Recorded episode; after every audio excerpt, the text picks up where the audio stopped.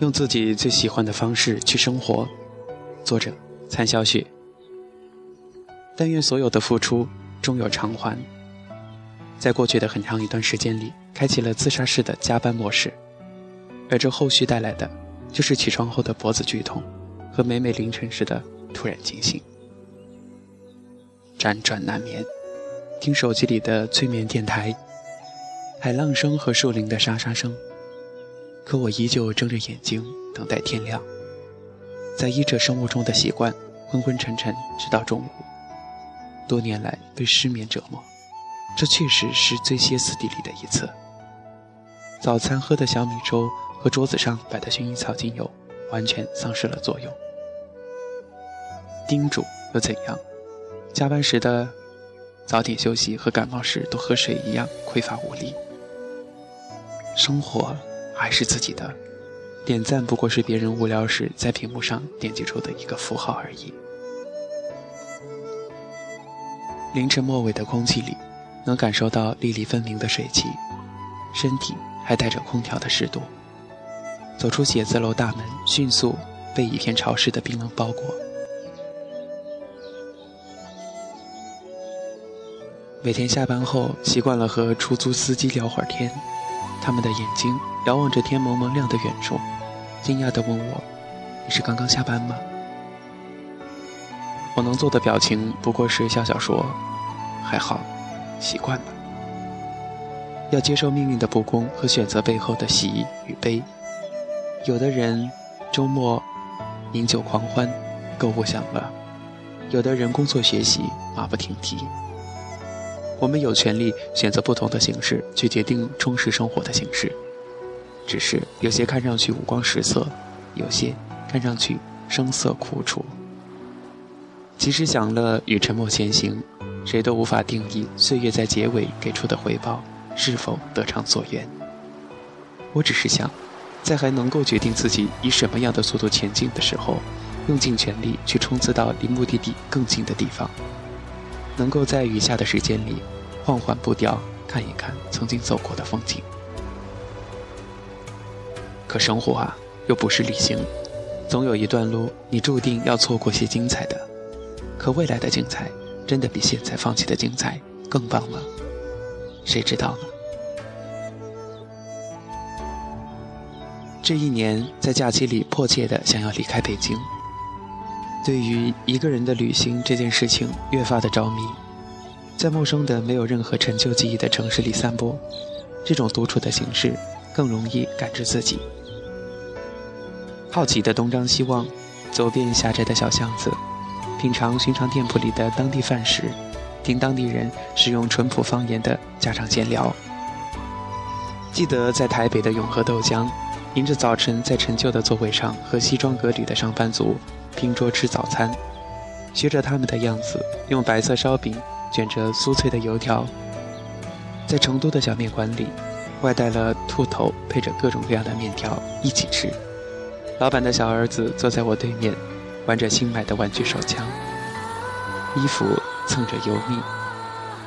在西安的小酒吧里，听着那个北京来的老板兼歌手悠悠地唱着民谣。我一个人喝了杯浓浓的金汤力，静静的听歌到半夜。我们是不是应该在千帆望尽后选择自己应该驻足的站点？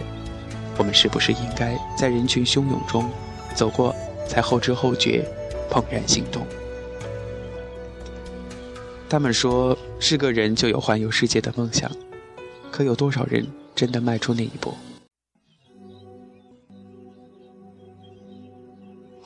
自由和漂泊，安稳和束缚，何处才算是归处？旅行中哪儿有那么多的过目难忘的美景？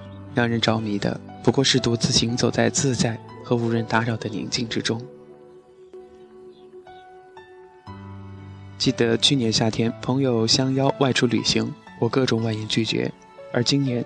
几乎把所有的假期都计划在了或近或远的目的地，认真的查看攻略说明，详尽的规划每一天的路线行程，收拾行李，与旺季中的人潮攒动在一起，走上我们想过抵达却未抵达的远方。人总是会变的，或者是他们料定了我确实是会变的，可最后依旧是要回到电脑前，麻木的写着冰冷冷的邮件，在困倦的午后，在桌子上冲一杯速溶的咖啡。一个人住这几年，这几个字看上去就有无限的伤感，充满各种动荡的这一年。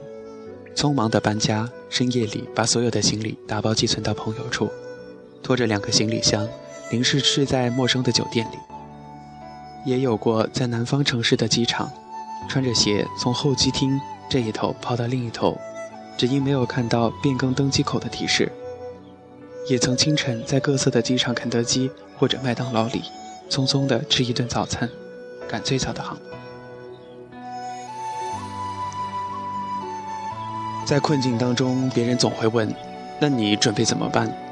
似乎我总有沉着冷静的回答：“独自踩着椅子，一个环一个的环去挂窗帘；独自趴在地上，把散落成一滩的长木条用螺丝刀拼装成一个书架；独自面对一屋子坏掉的家用电器，打各种电话找修理工；独自守着不小心被刀子割破的手指。”从药箱里翻出创可贴。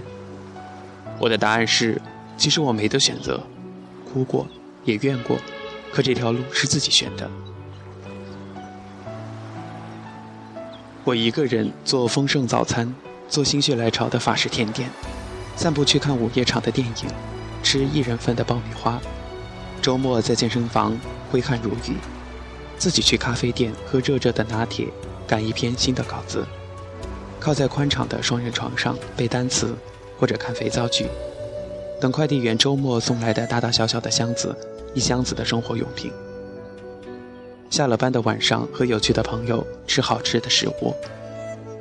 可是，没有人知道你穿着睡衣是什么样子，也没有人知道你独自经历过哪些有趣的事儿。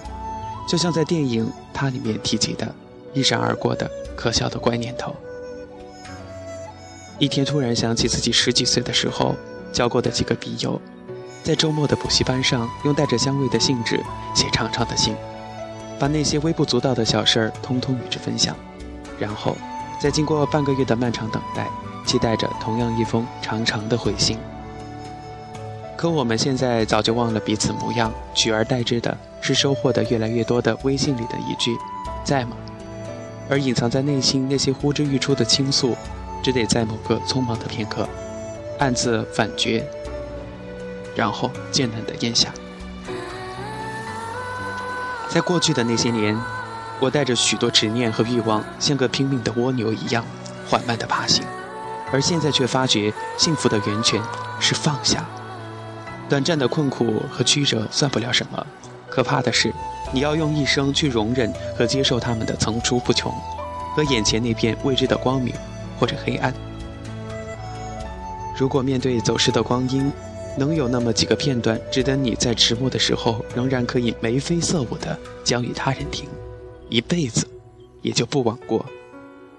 一天和一个朋友逛街，我们试穿心动的衣服，在镜子前流连，然后分享起各自第一次站在新天地门前的心情。他说，那时候还在读大学，和男朋友坐了一个多小时的地铁到大望路。出来站在星光天地的一刻，就像个怕光的小动物一样，迅速地缩回了地下通道里。他觉得那里是和他无关的世界。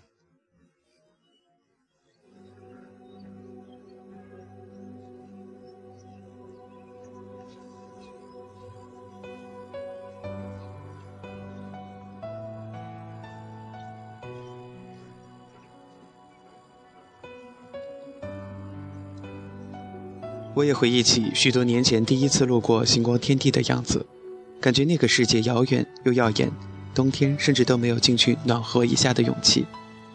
后来，后来这些年过去了，我们许多次约在那附近喝下午茶，难得空闲的双休日，一起逛街试衣服，那些光芒都暗淡了。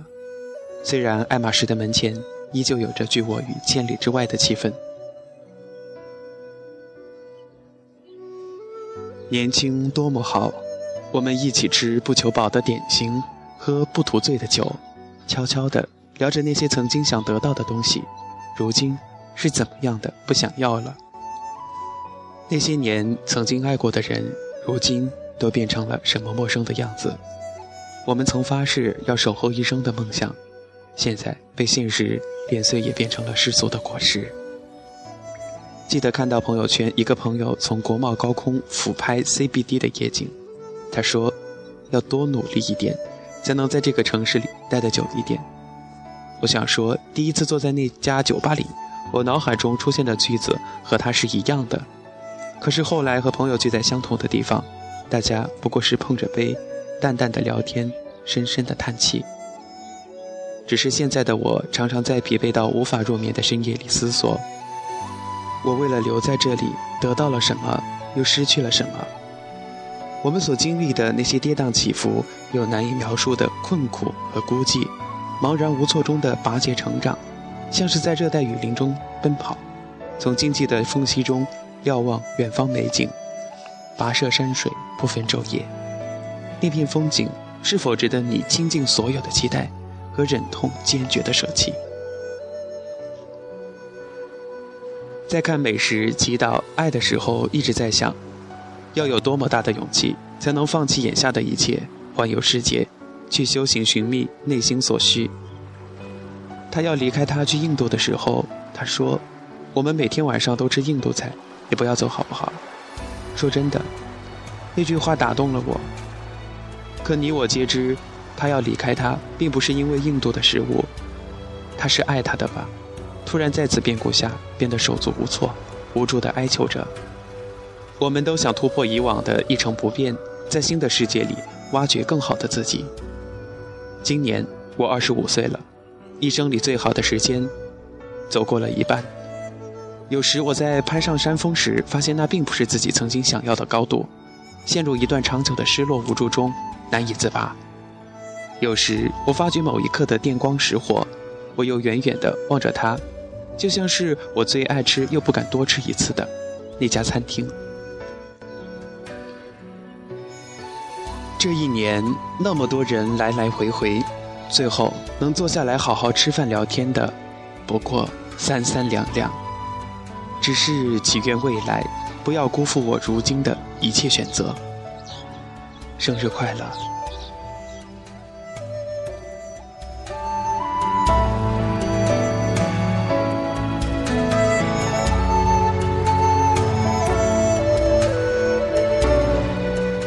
亲爱的听众朋友们，感谢大家收听本期的心情不语，这里是荔枝 FM 八五零幺三，流年在路上，我是小熊，感谢大家。